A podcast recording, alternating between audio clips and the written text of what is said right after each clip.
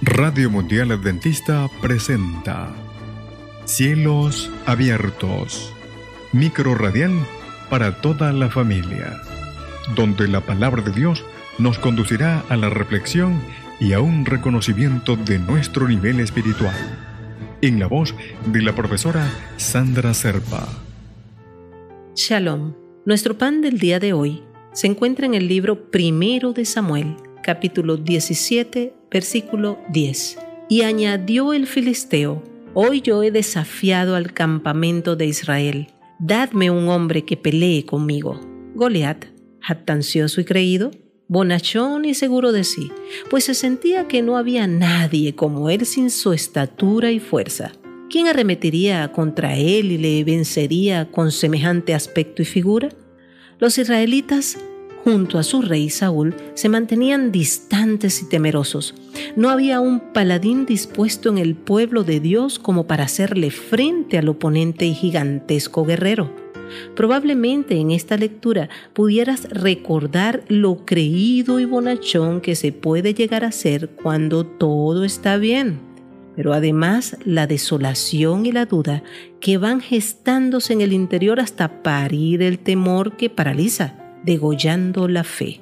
El reconocer que en ti no hay fuerzas, pero con la esperanza de que Jehová Dios va al control, te permitirá ser un David.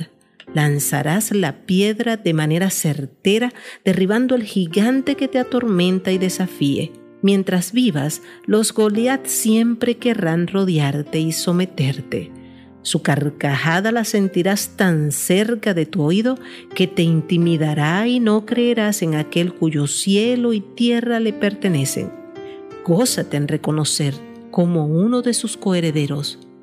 Papá irá en tu defensa, te revestirá con su armadura y será Él en ti. Solo quieres sentir el aroma fragante que desprenda tu fe al creer plenamente en su autoridad y poder ante todas las cosas. Mirar sin limitarte a lo que ves, sino creyendo y declarando su palabra, te dará seguridad.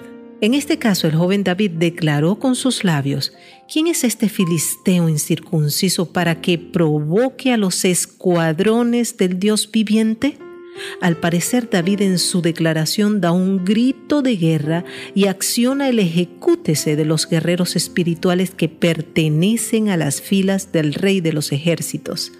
Las palabras de David son realmente poderosas, ¿no crees? Ven, te invito a que hagamos juntos una oración. Oremos. Agradecemos a ti, oh Dios, por tus proezas, por tus milagros y maravillas porque siempre defenderás con la diestra de tu justicia. Grandes son tus obras. Gracias por estar atento a las peticiones de tus siervos, por tu defensa y custodia, por tu infinito amor. Ayuda a tu pueblo a saber declarar tus promesas y a saber usar las palabras como David. Toma las riendas de nuestras vidas, Señor. Te queremos adorar en Cristo Jesús. Amén y amén. Bendiciones. Cielos abiertos. Fue una presentación de Radio Mundial Adventista